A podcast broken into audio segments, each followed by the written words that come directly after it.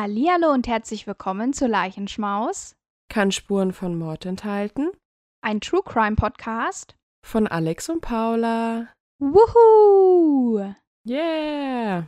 Ich bin so aufgeregt. Ich habe es gerade schon zu Alex gesagt. Wir haben jetzt ja einen Monat Pause gemacht.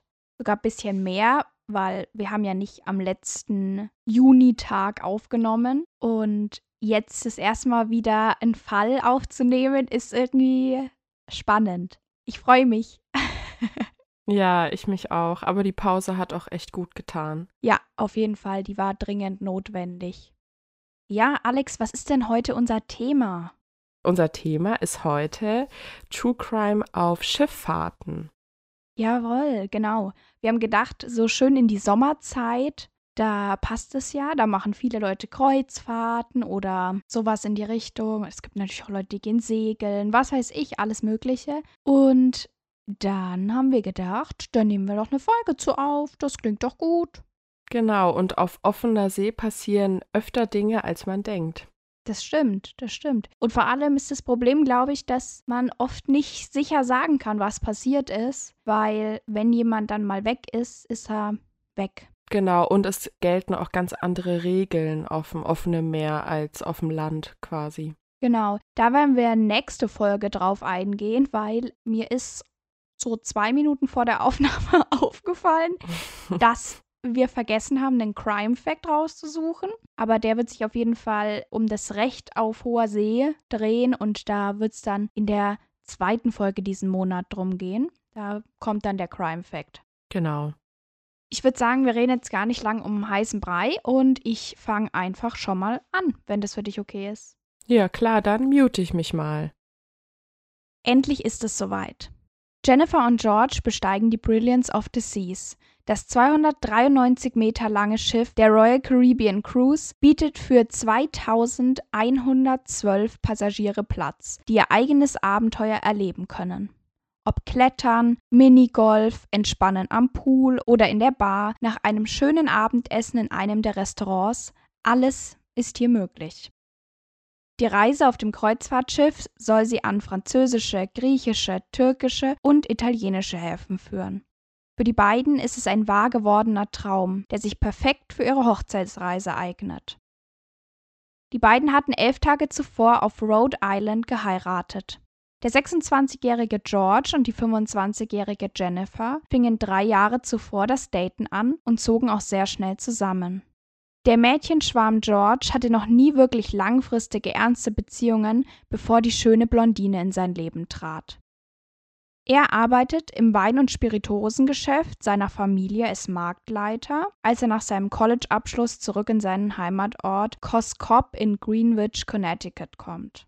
Jennifer ist Lehrerin und will nach der Hochzeitsreise einen neuen Job als Lehrerin einer dritten Klasse annehmen. Beide freuen sich auf ihre gemeinsame Zukunft als Ehepaar. Die beiden starten am 29. Juni 2005 die Kreuzfahrt in Barcelona. Sie nutzen jeden Landgang, um die fremden Länder zu erkunden und machen viele Bilder zusammen. Abends geben sie sich dann dem Nachtleben des Schiffes hin. Davor machen die beiden sich jedes Mal schick und George legt seine hart erarbeitete Breitling-Uhr an, um sich beim Abendessen mit neu gefundenen Freunden von seiner besten Seite zu zeigen. Am Abend des 4. Juli wollen sie mal wieder das Casino besuchen. George hat für diese Besuche mehr Bargeld als für ihn gewöhnlich mit auf das Schiff genommen. Jennifer verbringt die meiste Zeit beim Blackjack-Tisch und George gibt sein Geld am Crab Table, das ist ein Würfeltisch, aus. Auch sein neuer Freund Josh sitzt dort. Der College-Student ist mit seiner Familie auf dem Schiff und versteht sich gut mit dem Ehepaar. Die beiden lachen viel und haben eine gute Zeit zusammen. Gegen 1 Uhr nachts begleitet Josh George zu seinem Zimmer um noch mehr Geld zu holen. Die beiden trinken ein paar Shots und gehen dann wieder ins Casino zurück. Als das Casino nachts um halb drei seine Türen schließt, ist das frisch vermählte Paar schon sehr angetrunken. Das sagen zumindest weitere Freunde der Smiths. Trotzdem wollen die beiden den Abend noch nicht beenden. Der nächste Tag.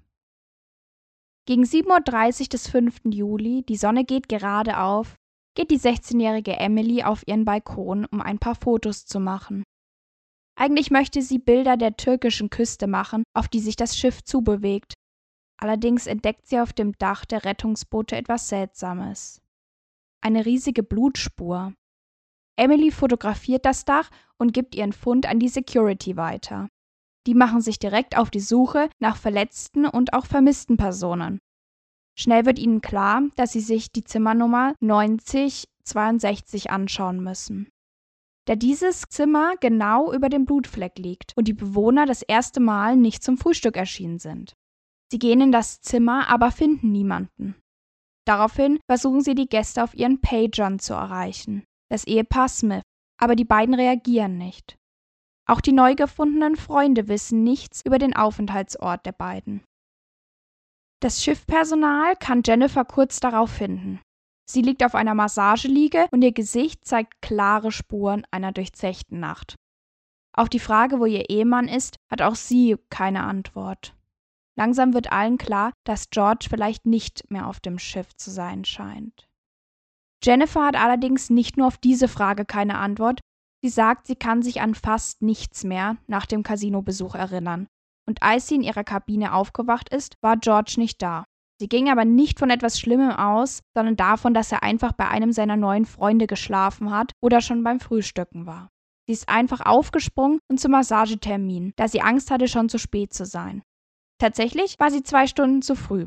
Aber der Masseur, der ihr ihren Kater klar ansehen konnte, hatte direkt Zeit für sie und so wurde die Massage einfach vorverlegt.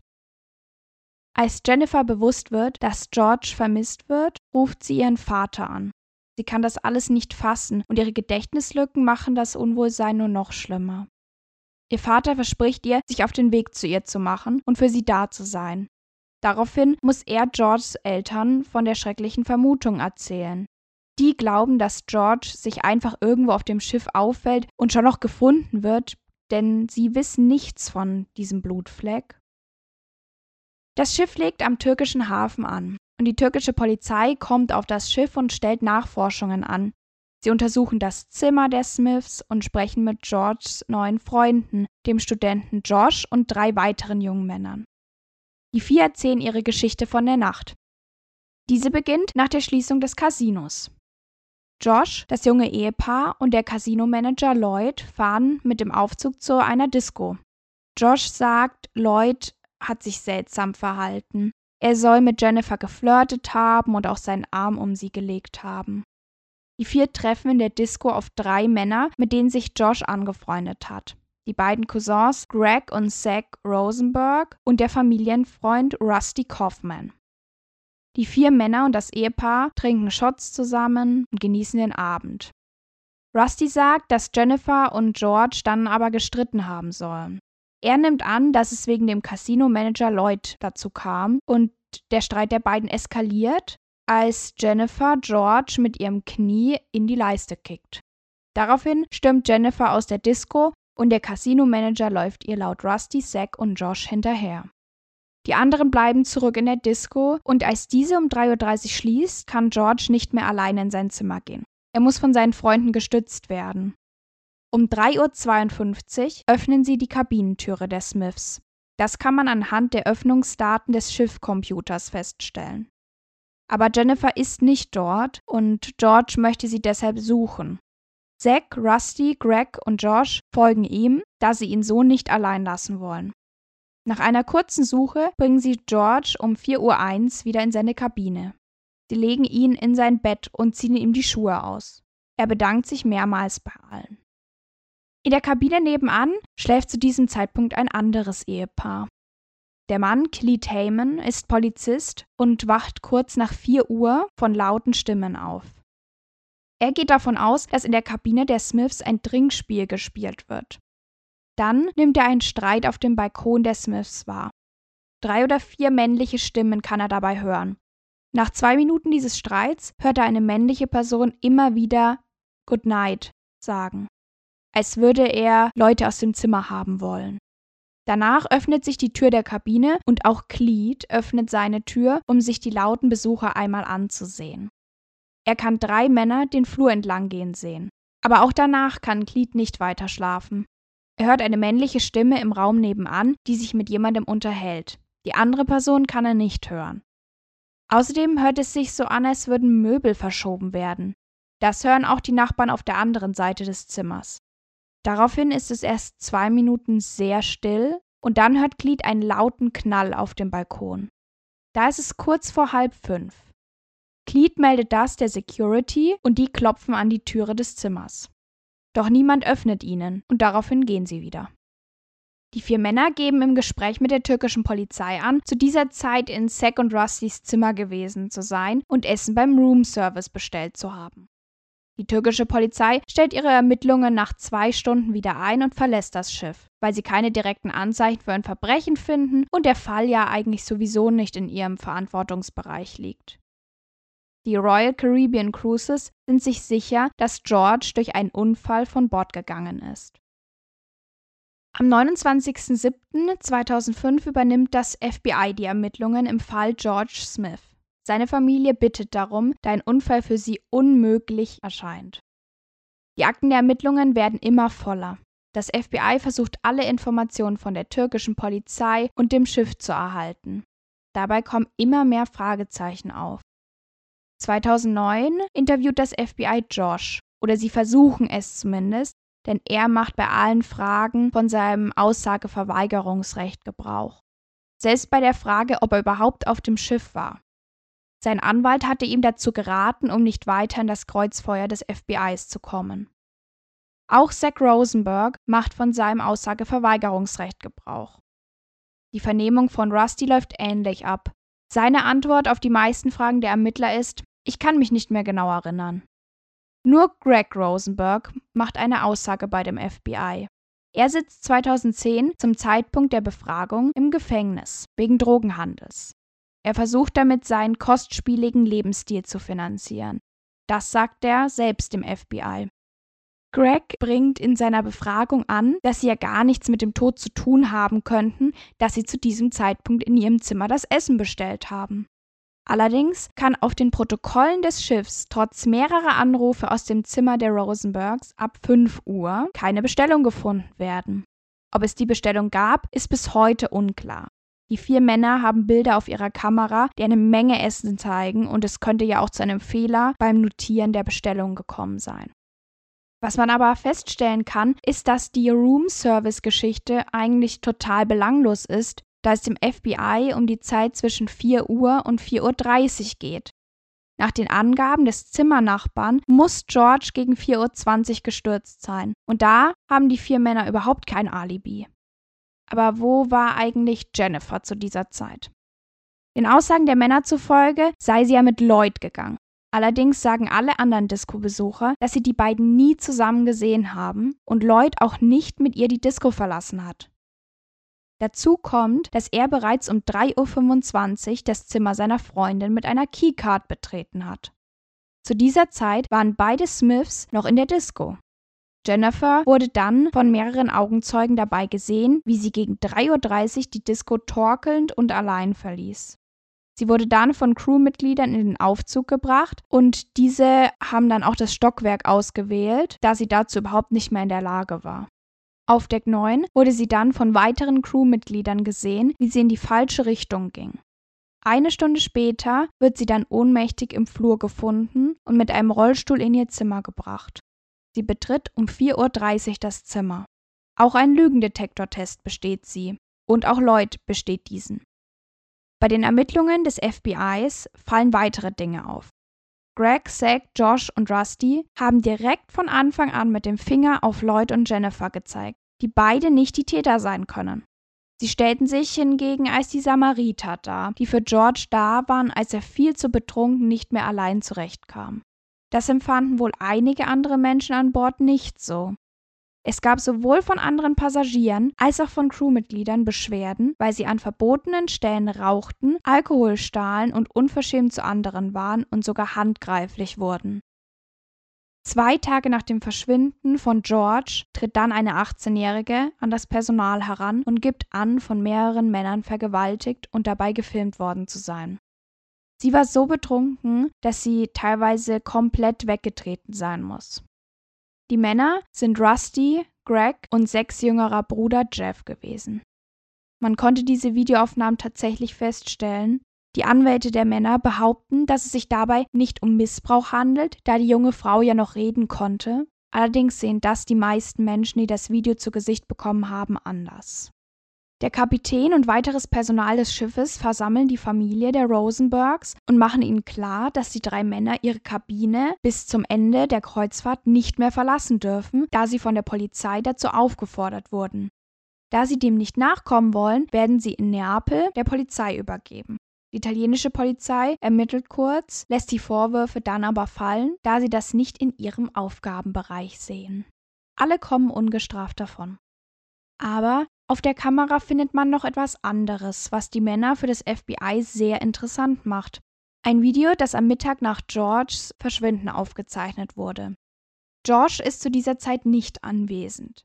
Die Männer filmen sich reihum und jeder soll etwas über George sagen. Zwischendrin machen sie Witze und abfällige Kommentare. Außerdem wird in den Raum geworfen, dass George ja ein reicher Mann gewesen sei. Rusty sagt auf dem Video sogar, dass George wohl ohne Fallschirm paragliden wollte. Ein anderer der Männer, angeblich Greg, macht am Ende des Videos Gangzeichen und sagt, Told ya I was Gangster. Also ich habe euch doch gesagt, ich bin Gangster. Das FBI ermittelt weiter. Leider fehlen ihnen wichtige Beweismaterialien wie die Kameraaufzeichnungen auf Deck 9. Die türkische Polizei hat am Anfang der Ermittlungen nicht danach gefragt und das Videomaterial wird nach sieben Tagen überschrieben. Auch der Anwalt der Familie Smith, den sie 2010 anstellten, kann keine weiteren Informationen finden. Und so werden die Ermittlungen 2015 eingestellt. Georges Eltern sind auch heute noch enttäuscht von Jennifer und haben sie lange verdächtigt, weil sie 2007 eine hohe Entschädigungssumme von den Royal Caribbean Cruises annahm und zu diesem Zeitpunkt auch der Unfalltheorie zustimmte. Auch die Eltern erhielten eine Entschädigungssumme. Bis heute gehen sie fest von einem Mord aus. Kommen wir nun zu den Theorien und danach möchte ich deine Meinung hören natürlich. Als erstes die Suizidtheorie. Also George hat sich mit Absicht vom Balkon gestürzt. Sehr unwahrscheinlich, George hatte keine Vergangenheit mit psychischen Erkrankungen, er ist nie aufgefallen dahingehend und er hatte sich jetzt auch nicht so stark charakterlich verändert in der kurzen Zeit. Also gibt ja oft von sehr schwer depressiven, dass sie eben plötzlich so sehr energetisch sind und dann sagt man, dass das die Phase ist, wo halt so ein Suizid am wahrscheinlichsten ist. Aber das gab bei ihm nicht. Und wie gesagt, es gibt überhaupt keine Anzeichen dazu. Dann die zweite Theorie, das ist die der Royal Caribbean Cruises beziehungsweise vom Schiff Brilliance of the Seas. Die gehen davon aus, dass George im betrunkenen Zustand einen Balkonstuhl genommen hat, um sich dann auf das Balkongeländer zu setzen und dabei auf das Dach gestürzt ist und dann ins Wasser. Dazu schicke ich dir jetzt gleich mal ein Bild. Genau, also ich habe Alex jetzt mal ein Bild von dem Zimmer geschickt, wo man halt auch das Balkongitter sehen kann. Und ich kann es euch ja mal so ein bisschen beschreiben. Wir laden es natürlich auch hoch. Aber das ist eine Glasscheibe und da drauf ist ein Holzgeländer Griff sozusagen. Der ist extrem dünn und das ist sehr hoch. Also man kann auch sehen, die Stuhllehne endet noch unter diesem Balkongeländer. Und es ist normal auf Schiffen, dass man eben da nicht runterfallen kann. Es ist über der normalen Höhe, wo du einfach runterfallen kannst. Denkst du, das ist logisch, dass man da drauf klettern will? Okay, also ich muss sagen, ich finde, das ist nicht plausibel, dass man da drauf klettern will, weil wenn das Geländer noch höher wäre und nicht teilweise aus Glas bestehen würde, oder? Das tut, besteht doch teilweise auch aus Glas. Ja, das ist hauptsächlich Glas, also du kannst komplett durchschauen. Genau, dann fände ich es logischer, wenn man da quasi irgendwo draufklettern will, um den Ausblick zu sehen, aber man kann alles sehen und meine Eltern zum Beispiel, die wohnen im siebten Stock. Das Geländer ist würde ich sagen, ungefähr genauso hoch wie dieses hier. Und da kann man ja alles perfekt sehen.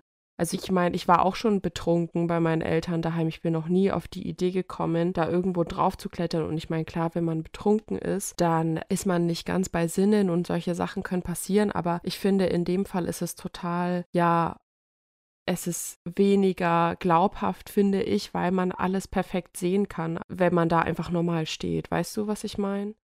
Voll. Und der Punkt ist doch auch, wenn du jetzt auch an das Geländer bei deinen Eltern denkst, weiß jetzt gar nicht genau, wie das da ist, aber das ist kein Sitzgeländer. Also das ist nee. nichts, wo du drauf sitzen kannst. Nein. Das ist so rund und glatt, dass du ja. da nicht, also da wird sich doch keiner draufsetzen. Und wenn ich so besoffen Niemals. bin, dass ich gar nicht mehr allein ins Zimmer komme, der war, lag ja im Bett. Wieso sollte ja. der dann auf den Balkon gegangen sein, sich dann einen Stuhl genommen haben, weil er ja sonst gar nicht aufs Geländer gekommen wäre, ja. sich dann aufs Geländer setzen? Also das macht für mich überhaupt keinen und Sinn das erklärt ja auch nicht das Blut, was zu sehen war. Oder? Die Blutspuren? Ja. Die sind da drunter. Also der ist vom Balkon auf ein Dach gefallen. Okay. Ja. Und von diesem Dach dann erst ins Wasser sozusagen. Okay. Aber. Es kann auch okay. sein, dass er da längere Zeit lag auf dem mhm. Dach. Mhm. Kann ich dir auch gern mal schicken. Mhm. Ich komme jetzt auf jeden Fall nochmal mit der nächsten Theorie. Und zwar ist es die Theorie der Eltern, also die hatten sie am Anfang angebracht. Die Eltern warfen in den Raum, dass George wohl bei einigen durch seine teure Uhr, diese Breitling-Uhr, und das viele Bargeld als reich galt. Das war er zwar nicht, aber das konnte ja niemand wissen. Sie sagten, dass sie deswegen vermuten, dass Crewmitglieder in seinem Zimmer an sein Geld und die Uhr wollten und in ihrer Theorie brachten die beiden halt an, dass man auf dem Bettzeug auch zwei circa ein Zentimeter lange Blutflecken gefunden hatte und die eben daher stammen könnten, dass bei dem Abnehmen der Uhr die Haut eingezwickt wurde und dann halt geblutet hat. Und die Crewmitglieder, die das also schon häufiger gemacht haben, gehen dann eben immer in die Kabine und wollen irgendwas klauen. Und in dem Fall wollten sie die Uhr abnehmen. Dabei wacht George auf und es kommt zum Streit und der Tat. Ich schicke dir mal die Blutflecken. Die sind wirklich extrem klein. Also die sind wirklich super, super klein. Wie als hätte man sich beim Rasieren geschnitten und da wäre was auf das Bettlaken gekommen. Ich finde es witzig, dass du das anbringst, weil davon gehen halt einige aus. Okay. Also es ist sein Blut, das konnte man feststellen, aber nur weil das sein Blut ist, heißt es ja noch lange nicht, dass das in dieser Nacht da drauf gekommen ist. Das könnte ja auch sein, dass das schon am ähm, Tag zuvor, als er sich rasiert hat genau. oder was weiß ich, woher das kommt. Also das muss ja nicht daher kommen. Eine kleine andere Wunde. Genau. Rein theoretisch könnte das natürlich sein, dass es beim Uhrabnehmen passiert ist. Kann ich mir sogar vorstellen. Ich weiß, dass man sich bei so diesen Uhrengliedern, dass man sich da so einzwicken kann. Aber ich glaube halt nicht, dass es Crewmitglieder waren, weil die sind ja nicht dumm. Ich gehe schon mhm. davon aus, dass es auch Crewmitglieder gibt, die andere bestehlen, weil oft herrscht ja auch auf so Schiffen ganz, ganz schlechte Bezahlung und einfach schlimm. Was natürlich überhaupt kein Diebstahl rechtfertigt, aber auch eine Erklärung ist so, warum Leute auf die Idee überhaupt kommen. Es kann natürlich sein, dass Crewmitglieder klauen, aber sind wir mal ehrlich, sind die so dumm und gehen da rein, wenn die Leute schlafen? Oder gehen die da rein, wenn die Leute gerade auf Landgang sind oder beim Essen oder sonst was? Natürlich kommen sie da vielleicht nicht an die Uhr, aber der hat die anscheinend auch nicht immer getragen. Also ich denke, wenn die unterwegs waren, hat er die halt nicht getragen und dann nur beim Essen und auf dem Schiff. Mhm. Das heißt, die hätten ja, wenn die den beklauen hätten wollen, hätten die das tagsüber gemacht. Das ist doch viel unauffälliger. Da kommen ja auch Putzkräfte rein und machen sauber. Also wenn du klauen willst, dann machst du es doch nicht, wenn die Person da ist. Ja, voll. Also das halte ich eigentlich auch für recht unwahrscheinlich, muss ich sagen. Dann kommen wir zur letzten Theorie. Und das ist die Theorie, dass die neuen Freunde waren. Dass die neuen Freunde eben etwas mit dem Tod zu tun haben, dass sie an sein Geld wollten, was sie halt für ihr Partyleben und all das, was sie da ausgegeben haben, gebraucht haben und da kann man eben davon ausgehen, dass vielleicht so war, als der Nachbar Cleet eben drei Männer gesehen hat, dass halt drei dieser vier Freunde gegangen sind und einer ist zurückgeblieben und hat ihn dann vom Balkon gestoßen. Das halte ich für die logischste Erklärung von allem. Also ich finde das tatsächlich auch die logischste Erklärung. Ich kann mir das ehrlich gesagt gar nicht anders erklären. Also Vor allem, wenn diese Typen auch beschuldigt wurden, ein Mädchen oder eine Frau vergewaltigt zu haben, Gruppen vergewaltigt zu haben und es auch noch gefilmt haben, dann kann ich mir nicht nichts anderes vorstellen, weil ich finde, wenn du sowas machst, in einer Gruppe vor allem auch noch, es filmst, dann ist es nicht weit davon entfernt, dass du auch eine Person umbringst, weil wenn es dir schon so egal ist, dass du einem Menschen sowas antust, solche psychischen Schäden hervorrufst, diese Frau, die wird das nie wieder vergessen, die wird dafür immer dran denken. Und das liegt für mich ganz nah beieinander, dass sie dann vor anderen Sachen nicht zurückschrecken, muss ich sagen. Vor allem, wenn auch etwas Alkohol im Spiel war. Ich glaube auch, dass das einfach Arschlöcher sind. Also so ja. ganz direkt, es sind halt einfach Arschlöcher und denen ist halt alles andere egal gewesen, außer ihrem eigenen Wohlbefinden.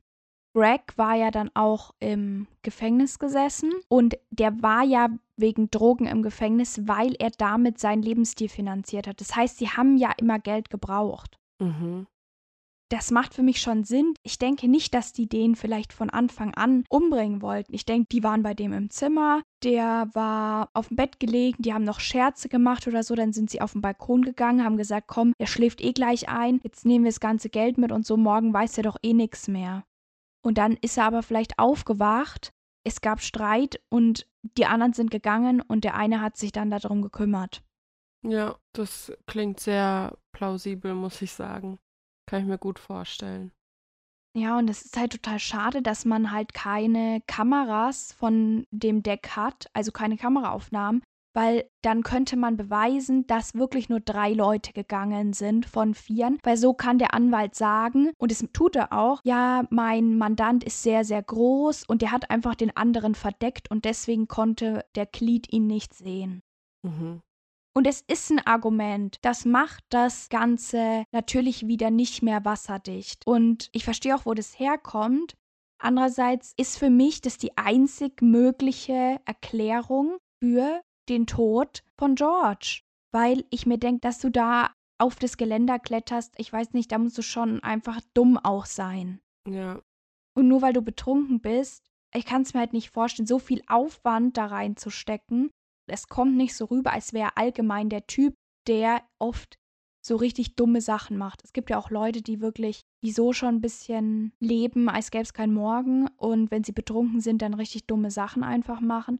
Aber das wird halt nirgendwo erwähnt, dass er so risikofreudig wäre oder so. Ja, also ich glaube, entweder muss er dann wirklich auch eben starke psychische Erkrankungen gehabt haben oder eben, dass noch andere Drogen im Spiel waren, weil ich kenne auch eine, also eine Freundin von mir kennt jemanden, der sich, weil er unter Drogen gestanden war, auch aus einem bestimmten Stockwerk geschmissen hat, weil er dachte, er könnte fliegen. Und ich glaube, da musst du schon ein gewisses halt, weißt du, dass da noch andere Drogen im Spiel waren oder ähnliches, dass du dann so halluzinierst oder was weiß ich, dass du wirklich denken kannst, du könntest fliegen oder ähnliches, aber in so einem stark betrunkenen Zustand, ich weiß nicht, das Ding bei mir ist, wenn ich betrunken bin, dann merke ich, okay, ich habe mein Limit erreicht, ich habe keine Lust mehr weiterzumachen, dann lege ich mich ins Bett und schlafe ein. Aber es gibt halt wirklich Menschen, die dann noch anders drauf sind und andere Scheiße machen. Aber wenn er wirklich so besoffen war,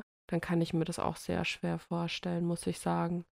Ja, das Ding ist auch, was mir jetzt auch noch dazu einfällt, die 18-Jährige, die von denen vergewaltigt wurde, die wurde vorher von denen abgefüllt. Also halt mit ja. richtig stark alkoholischen Getränken und so. Und die haben das schon gezielt gemacht. Mhm. Sagt sie. Ich glaube ihr. Ja. Und es war so, dass als George im Casino war mit Jennifer, dass da Freunde von denen, die sie halt dort kennengelernt haben, die haben dann später in einem Interview gesagt, dass sie auch zu George gemeint haben, komm, geht schlafen, ihr seid schon so angetrunken, der Abend, es wird nicht mehr besser, so, ne? Mhm.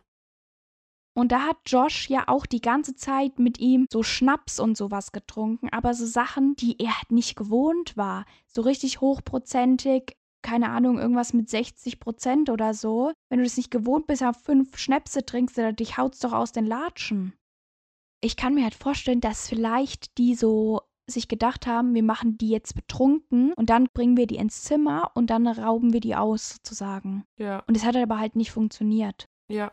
Aber ich kann mir das richtig, richtig gut vorstellen. Weil die den ganzen Abend dann weiter Shots getrunken haben und so. Und die waren safe auch betrunken, aber halt nicht in dem Maß, in dem das jetzt George und Jennifer waren. Vor allem, du hast ja auch gesagt, dass George auch mehr Geld mitgenommen hat als sonst. Und ich meine, so ein Casino generell, ein Kreuzfahrtschiff ist teuer, aber in einem Casino auf einem Kreuzfahrtschiff wird es auch teuer sein. Und wahrscheinlich dachten sie sich dann, oh, okay, der muss viel Geld haben, der hat eine teure Uhr an, der hat viel Geld dabei, der trinkt die ganze Zeit und das Geld ist egal. Und dann, ja, haben die sich dafür entschieden. Ja, ja, voll. Das kann ich mir eben auch vorstellen. Und ich glaube auch, dass der halt im betrunkenen Zustand da jetzt auch nicht sein Geld irgendwie großartig versteckt hat. Der hat halt ja. da pures Vertrauen gehabt, ist da total offen geworden. Und er hat halt eben extra mehr Bargeld mitgenommen, damit sie da im Casino schön spielen können, weil das halt so ein Ding war. Da hatten sie halt Lust drauf. Das ist ja auch vollkommen in Ordnung, aber es kam halt für die anderen so rüber, hätte der unfassbar viel Kohle. Ja. Und ja, ist voll schade, weil man wird es halt nie rausfinden und ich denke auch nicht, dass man ihn noch finden wird. Man muss sich überlegen, zwischen der Tat und diesem Auffinden vom Blutfleck waren ja schon so drei Stunden ungefähr. Mhm. Und selbst wenn er nicht direkt von dem Dach, wo man einen großen Blutfleck gefunden hat, wo man übrigens auch, das sieht man jetzt auf dem Bild glaube ich nicht, aber da kann man auch so einen Handabdruck, so einen blutigen, noch sehen konnte man mhm. sehen. Und vielleicht wollte er sich da aufraffen, als er aufgewacht ist und ist dann halt runtergefallen, weil wenn du so viel Blut verlierst, dann bist du nicht mehr klar. Ja. Dadurch, dass da drei Stunden dazwischen waren, dann mussten sie ja auch erst an den Hafen. Da ist Hopfen und Malz verloren. Der ist, wird nie wiedergefunden. Der ist weg einfach. Ja, voll. Auf jeden Fall. Was ich richtig schade finde, ist, dass die Familie halt Jennifer so Vorwürfe macht, weil die kann halt nichts dafür. Sie ist als Täterin ausgeschlossen. Sie kann auch nicht sonst ins Zimmer gekommen sein. Also sie muss mit ihrer Keycard rein sein. Und das war um 4.30 Uhr. Das heißt, sie war davor nicht drinnen. Sie war ja auch ohnmächtig im Flur gelegen. Ja. Und dass sie das Geld angenommen hat, so ein Schadensersatz, so ist ja ihr gutes Recht. Die Eltern haben es ja auch angenommen. Und ich habe mir dann gedacht, dass ich mir halt vorstellen kann, dass sie halt gesagt hat, ja, es war der Unfall, weil sie sonst vielleicht nicht diese Summe bekommen hätte oder so.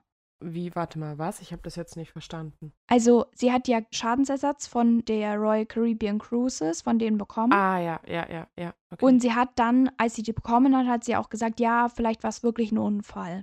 Okay. Hm. Und ich kann mir aber vorstellen, dass sie das halt sagen musste, um das ja. Geld zu bekommen. Ja, safe. Also könnte ich mir auch gut vorstellen. Und es ist einfach unnötig, ihr Vorwürfe zu machen, weil was hätte sie tun sollen? So, Voll. sie kann es ja jetzt nicht mehr ändern. Und für sie war es auch ultra schlimm, da zu liegen. Da denkst du dir, ich bin da, hab da geschlafen die Nacht und mein Mann ist ja. gestorben. Ich habe kaum Erinnerungen mehr an den Abend und außerdem, ich meine, ich denke erstens, dass die Familie einfach dadurch, dass es auch so ungewiss ist, einfach jemanden braucht, um das verarbeiten zu können, dass sie sagen, okay, du hättest besser auf ihn aufpassen müssen, was weiß ich. Ja. Aber er ist ja auch ein erwachsener Mann gewesen. Also er hätte sich das auch überlegen können. Also ich meine, es ist ja auch auf jeden Fall nicht seine Schuld. Aber mit dem Trinken und so, weißt du, was ich meine? Jeder sollte ja sein eigenes Limit kennen. Und es ist trotzdem keine Entschuldigung oder es ist auf jeden Fall nicht die Schuld des Opfers, sondern nur die der Täter oder des Täters oder der Täterin. Aber weißt du, was ich meine? Sie Voll. hat da gar keinen Einfluss drauf gehabt. Also selbst wenn sie ihm gesagt hätte, hey, hör auf zu trinken, wir gehen jetzt ins Bett, der hätte wahrscheinlich eh weitergemacht. Oder die TäterInnen oder beschuldigten Täter hätten ihn vielleicht dann doch nochmal überredet, weiterzumachen und den Abend mit denen zu verbringen und sowas. Also sie hätte da gar keinen Einfluss drauf gehabt. Ja, und ich kann mir halt auch vorstellen, für die ist es halt einfacher, dann auch so jemanden konkret beschuldigen zu können, ja. als sich zu denken, ich, wir wissen halt nicht, wer es war. Und das wissen genau. sie halt nicht. Aber man sucht ja immer irgendwie einen Schuldigen. Ja, voll. Echt krass. Kanntest du den Fall? Nee, Den kannte ich tatsächlich nicht. Aber was ich mir gedacht habe, als du das erzählt hast, vor allem mit dieser Gruppenvergewaltigung, da gab es, glaube ich, erst neulich auch wieder so einen Fall. Also da ist niemand dabei gestorben, aber da wurden, glaube ich, sogar eine Gruppe an Deutschen beschuldigt oder sogar dafür verurteilt, in Spanien, glaube ich, eine Frau gruppenvergewaltigt zu haben und das dabei gefilmt zu haben. Oh, das sagt mir was. Ja, und wenn ich das jetzt richtig in Erinnerung habe, stand sogar zur Frage, ob sie nach nach spanischem Recht verurteilt werden und nicht nach deutschem. Und wenn sie nach spanischem Recht verurteilt werden sollten oder es wurden, das weiß ich jetzt nicht, dann wären das eine deutlich längere Haftstrafe gewesen als in Deutschland. Ich glaube so bis zu 15 Jahren oder so. Aber da. Was? Wie also, viel? Bis zu 15 Jahren, glaube ich sogar. Kannst du in Deutschland auch kriegen. Ja. Aber es schon passiert nicht so oft, ja. Albtraum Tat im Urlaubsparadies. Fünf Männer im Alter zwischen 21 und 23 Jahren werden beschuldigt, in einem Hotel auf Mallorca eine Gruppenvergewaltigung begangen zu haben. Das Opfer soll eine 18-jährige Touristin aus Deutschland gewesen sein. Ah, dann war es so rum. Okay. Aber oder ah, waren doch, auch sind auch deutsche Verdächtige. Okay. Sind auch deutsche okay. Verdächtige. Ja. Aber das hat mich auch voll daran erinnert. Ich finde das ich, ich weiß gar nicht, was ich dazu sagen soll. Das macht mich so unfassbar wütend, wie man wie kann man das machen? Also, das ist doch so, so sadistisch und widerlich einfach. Also, ich hoffe, wirklich, ich hoffe, dass sie eine richtig fette Strafe dafür kriegen und dass die Frau damit klarkommen kann irgendwann, weil das muss wirklich, wirklich, wirklich schlimm sein. Ich, ich kann mir das gar nicht vorstellen. Die wird da wahrscheinlich auch noch sehr, sehr lange darunter leiden und das tut mir so leid weil es einfach, was geht ab einfach, frage ich mich. Also, ich verstehe es nicht. Ich habe für solche Menschen kein Verständnis. Das, das, ich finde das ganz schlimm. Ich auch nicht. Oh Mann. Also ich kannte den Fall auf jeden Fall vorher von Puppies and Crime. Da habe ich auch mhm. noch mal ein paar extra Infos her habe mich viel mit den amerikanischen Medien da beschäftigt für und viel da angeschaut und gelesen mhm. und so auch von CNN. Und ich finde es einfach so schade, dass das halt auch nicht gelöst werden kann und dass ich mir auch sicher bin, dass wenn keiner das zugibt, und da gehe ich jetzt mal nicht von aus, dass es auch nie gelöst werden wird. Mhm. Das glaube ich auch. Ja. Jennifer ist inzwischen, glaube ich, wieder verheiratet. Mhm. Und vielleicht hat sie auch Kinder. Ich hoffe, es geht ihr gut. Ja. Und, und sie kann sie, damit leben. Genau. Und, und, macht sich auch hoffentlich keine Vorwürfe, weil da genau. kann sie ja nichts dafür. Ja, das wollte ich auch gerade sagen. Ja. Ja. Ich würde sagen, wir haken den ersten Fall zum Thema Straftaten auf Schiffen mhm. einmal ab. Check. Und ich bin mal gespannt, was du uns dann als Fall mhm, bringst. Ich Sehr auch. gespannt. Und ich denke, wir machen jetzt mal unsere Empfehlungen. Ja, perfekt. Möchtest du anfangen? Gerne. Also, ich hoffe, ich habe das nicht schon mal hier erwähnt, genauso wie mein Graus, den ich heute habe. Aber ich liebe Gewürzgurken.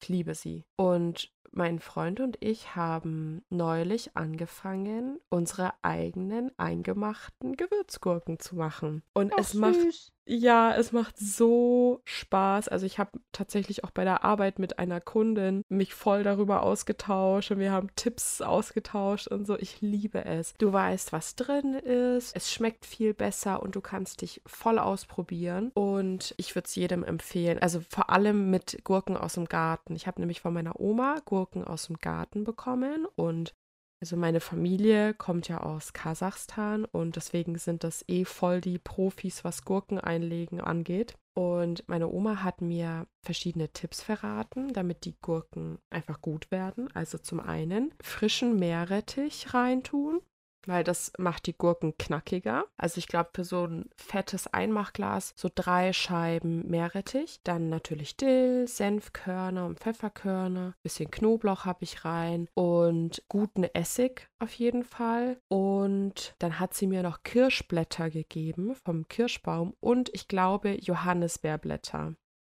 saugut. Richtig, richtig gut. Das werden wir auf jeden Fall öfter machen. Wir haben schon ganz viele verschiedene Gurken gemacht, auch scharfe Gurken und so.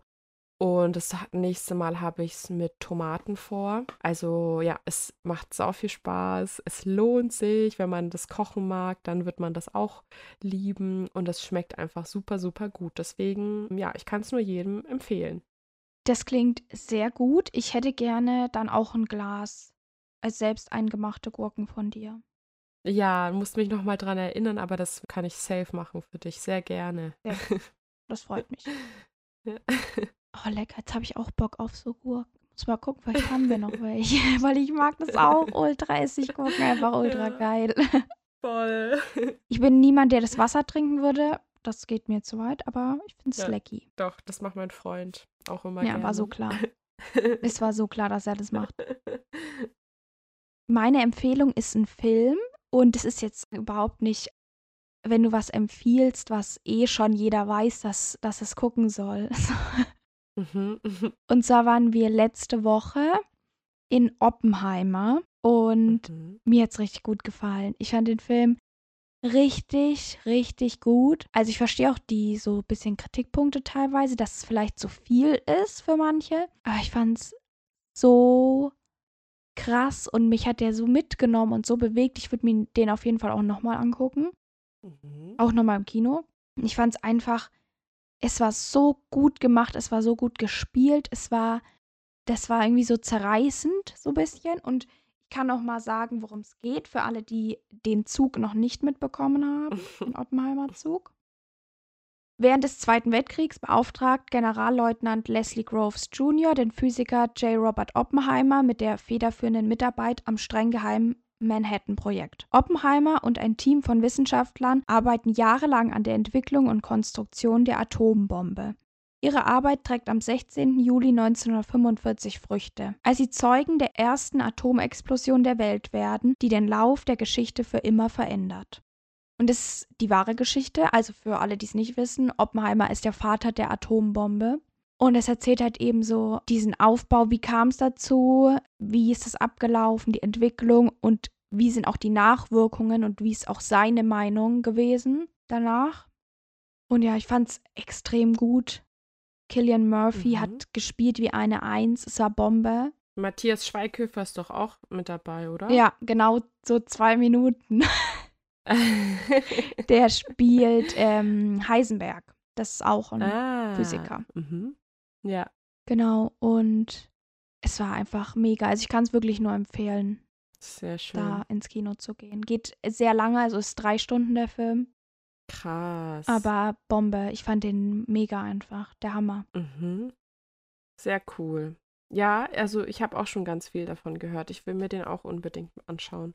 Sehr gut. Als nächstes Barbie dran dann. Dann habe ich Barbenheimer ja. geschaut.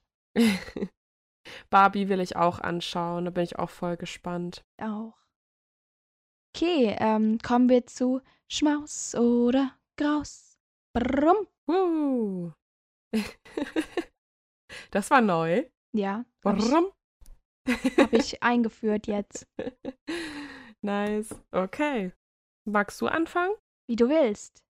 Mir ist auch egal. Mach du. Okay. Also, wie gesagt, ich hoffe, ich habe das nicht schon mal erwähnt, aber bei meiner Liste stand es irgendwie ganz oben. Ich hasse es, wenn ich schlafen gehe und ich eine Falte in meinem Oberteil habe. Und du was hast? Eine Falte in meinem Oberteil. What? Also, hast du es akustisch verstanden? Ja. Ja, also pass auf, ich erkläre es dir. Also, wenn ich schlafen gehe, dann muss alles glatt sein. Mein Bettlaken muss schön glatt sein und mein T-Shirt vor allem. Also ich hasse es, wenn es so hochrutscht oder so faltig ist oder so. Ich kann da nicht einschlafen, weil mich diese Falten stören an meiner Haut. Also ich streich immer alles glatt und muss dann ewig immer rumzupfen, weil wenn du dich ins Bett legst, dann ist ja alles wieder voll verkrüpfelt und so. Das heißt, ich liege im Bett, ich ziehe alles glatt, ich ziehe meinen Pulli oder mein Oberteil zurecht, je nachdem, was ich anhab und und muss alles schön glatt haben, weil sonst kann ich nicht einschlafen. Mein Freund findet es sau nervig, weil ich mich dann gefühlt zehn Minuten immer hin und her wälze. Aber es geht nicht anders. Es stört mich einfach. Also selbst wenn ich mega müde bin, wenn mein Oberteil faltig wird und sich einrollt oder was weiß ich, ich kann nicht einschlafen. Das stört mich unfassbar. Das Also, aber im Sinne Graus. von so Bewegungsfalten, also bügelst du auch deine Sachen und das stört dich? Nee. Nein, nein, das genau, Bewegungsfalten. Also ich bügel jetzt meine Sachen nicht, wenn ich schlafen gehe oder so. Okay. Also wenn es hochrutscht oder so, ja, sich halt einfach ne, zusammenkrüpfelt oder was weiß ich, das, das stört mich. Das, das geht nicht. Geht nicht. Okay, ich verstehe es irgendwo, aber ich, also ich hab's nicht so krass. Ja, Nee, also, deswegen. ja, und ich kann ja. auch verstehen, dass es nervt, wenn jemand die ganze Zeit so rumzuppelt noch. Ja, ich auch. Aber ich Ah. kann nicht, ich, ich kann es nicht ändern. Es geht nicht. Weird. Ja. Deswegen ist es ein Graus. Genau. Ja. Muss ich länger mal nochmal drüber nachdenken nach der Aufnahme. Ja. äh, mein Graus ist was ganz anderes. mhm. Ich finde James Bond einfach fucking overrated. Ja, oha. Ja, also, okay. Nee, sag du zuerst. Also, es ist ja jetzt wieder irgendwie die ganze Zeit sehe ich in den Kurznachrichten an meinem Handy immer so James Bond und wer wird der Neue und was weiß ich. Und ich verstehe es irgendwie nicht so. Also, warum kann man nicht irgendwann einfach aufhören? Wieso müssen wir immer weiter fucking James Bond-Filme machen? Und ist es nicht sowieso immer das gleiche Prinzip, nachdem das läuft? Und Ja. Wieso ist es so krass, wenn Musiker ein Lied für James Bond singen darf oder machen darf? Wieso ist es Ja. so wie, keine Ahnung, wenn du also einen Preis gewonnen hast? So, also ich finde es ein bisschen langweilig einfach. Voll. Hast du schon mal einen James Bond-Film angeguckt? Ja, Okay. die, Weil- die älteren mit Sean Connery, Mhm. ja, da habe ich mal eingeguckt. Vielleicht Weil- auch Skyfall mal, das weiß ich jetzt nicht. Ja. Weil mein Freund, der möchte, das macht er jetzt nicht jeden Abend, wenn wir einen Film schauen, aber er hat schon ab und zu mal gefragt, ob wir so einen James Bond-Film anschauen wollen. Aber ich habe einfach kein Interesse daran. Also es interessiert mich nicht. Ich bin aber auch jetzt nicht so der krasse Actionfilm-Fan, muss ich sagen. Ich habe auch noch keinen James Bond-Film angeschaut. Ich mag den Schauspieler. Ne? Ich weiß nicht, wie der heißt, vom der, der jetzt immer James Bond gespielt Daniel hat. Heißt Craig der? war der letzte. Ja, genau, genau. Daniel Craig. Ich mag den Schauspieler. Ich finde, das ist ein guter Schauspieler. Aber ich habe noch keinen James Bond-Film angeguckt. Ich werde es auch nicht machen. Ich habe einfach kein Interesse daran. Ich, Ja. Also ich finde, man kann da schon auch mal einen angucken, aber ich finde, irgendwann ist doch auch gut. Und ich habe gerade nachgeguckt, James Bond wurde als Figur 1953 erfunden von Ian Fleming. Krass. Und der Fleming ist aber ja dann irgendwie schon, der ist 1964 gestorben. Krass. Der Großteil der Filme ist ja dann gar nicht so von ihm geschrieben oder nach seinem Ding. Das hat ja dann jemand anderes so gemacht. Und es ist irgendwie, ich weiß nicht, ich finde es irgendwann reicht's auch mal. Ja. Wie viele von denen gibt's denn eigentlich inzwischen? Boah, keine Ahnung. Also, Fleming schrieb bis zu seinem Tod im Jahr 1964 zwölf Romane und neun Kurzgeschichten um James Bond. Da hat er aber einiges geschrieben. Und Krass. 1954 erschien der erste Fernsehfilm mit dem Agenten. Und der Auftakt der Bond-Reihe war dann 1962. Okay. Danach schrieben dann andere Autoren die Drehbücher. Und diese eigentliche Bond-Reihe hat inzwischen 25 Filme. Wow. Wow. Vor allem, ich verstehe nicht, wieso jetzt wieder ein neuer James Bond-Film gedreht wird, wenn es in dem letzten Film quasi darum ging, dass er ja, also Daniel Craig, schon aufgehört hat mit dem James Bond sein und der war ja so wie in Rente quasi und so wie ich das mitbekommen habe und war dann ja trotzdem irgendwie dann nochmal in so ein Ding verwickelt. Ich verstehe nicht, wieso man da dann wieder weitermachen muss. Also das ergibt dann noch irgendwie... Also es gibt übrigens auch vier andere. Es gibt noch vier weitere Filme oder so. Die sind aber nicht aus der Originalreihe. 29 Filme insgesamt. Ja, Und, und, 25 in derselben Reihe quasi. ja, ja, und ich denke, Wow. dass es halt so ein, dass das so eine Art Ding ist, ne, dass ja jeder an sich James Bond sein kann, weil es ja so Geheimagent. Das heißt, da nimmt halt einfach jemand anderes die Identität auf und darauf, denke ich, bauen die auf. Das ist ja nicht jedes Mal Okay. die exakt gleiche Person. Das wird ja irgendwie keinen Sinn ergeben. Ja. Ja, ja, ja, das ergibt dann schon mehr Sinn, ja. Aber ich habe ja auch keine Filme angeguckt, so deswegen. Also ich weiß, dass es immer verschiedene Schauspieler gab, aber ja. Ja. Ja. Naja. Ich weiß nicht, fühl's einfach nicht. Verstehe nicht, wieso man da noch weitermachen soll. Und dieses Jahr wird ja dann eben der neue James Bond rausgesucht oder so. Oder veröffentlicht. Und da verstehe ich irgendwie nicht, was da für eine Diskussion drum gemacht wird. Ich habe schon Artikel gesehen von wegen, dass James Bond vielleicht eine Frau sein wird. Und Okay. wenn sie das machen wollen, sei ihnen gegönnt. Das reicht auch mal. Also ich finde, man kann jetzt dann auch mal eine Frau anbringen, so, ne? Aber das halt geht natürlich gar nicht. Ja nicht, dann ist ja nicht Ja. James Bond eigentlich. Ähm, Ja. ja. Ich weiß nicht, und es muss ja auch ein großes Ding sein, für Schauspieler James Bond sein zu können. Ja. Aber bin ich raus. Ja, same. Same. Ja, und bitte, bitte kreuzigt mich nicht dafür, dass ich das nicht so Nein, fühle. bitte nicht. Jeder hat ja einen anderen Geschmack, gell? Ja. Ja. Ja, ich denke, jetzt haben wir auch noch mal ein bisschen gerantet. Das ist gut. Mhm. Jetzt fühle ich mich besser. Ich mich auch. Und mir hat es mir hat zwar Spaß gemacht heute. Das war wieder. Ja. Es ist natürlich. Der Fall an sich hat mir keinen Spaß gemacht. Ich würde mir wünschen, er würde aufgeklärt werden. Und das macht mich auch wirklich traurig einfach. Mhm. Aber halt darüber zu sprechen und Aufmerksamkeit auf sowas zu lenken und so und einfach mit Ja. dir wieder zu reden. Genau, das dachte ich mir auch, dass wir einfach wieder uns mal ein bisschen austauschen konnten. War auch schön. Ja, das, das war gut. Ich hoffe, euch hat die Folge auch gefallen. Ihr hattet Spaß dran, uns wieder zu hören. Und Mhm. Folgt uns auf Instagram. Da posten wir mal die Bilder zu den Fällen und machen auch mal ein bisschen so Updates in den Stories und sowas. Da heißen wir Leichenschmaus-Poddy. Genau. Bewertet die Folge und die anderen Folgen und den Podcast, egal wo ihr es hört. Und ja, ich wünsche euch einen äh, guten Morgen, guten Mittag oder guten Abend und sag Tschüss. Ciao.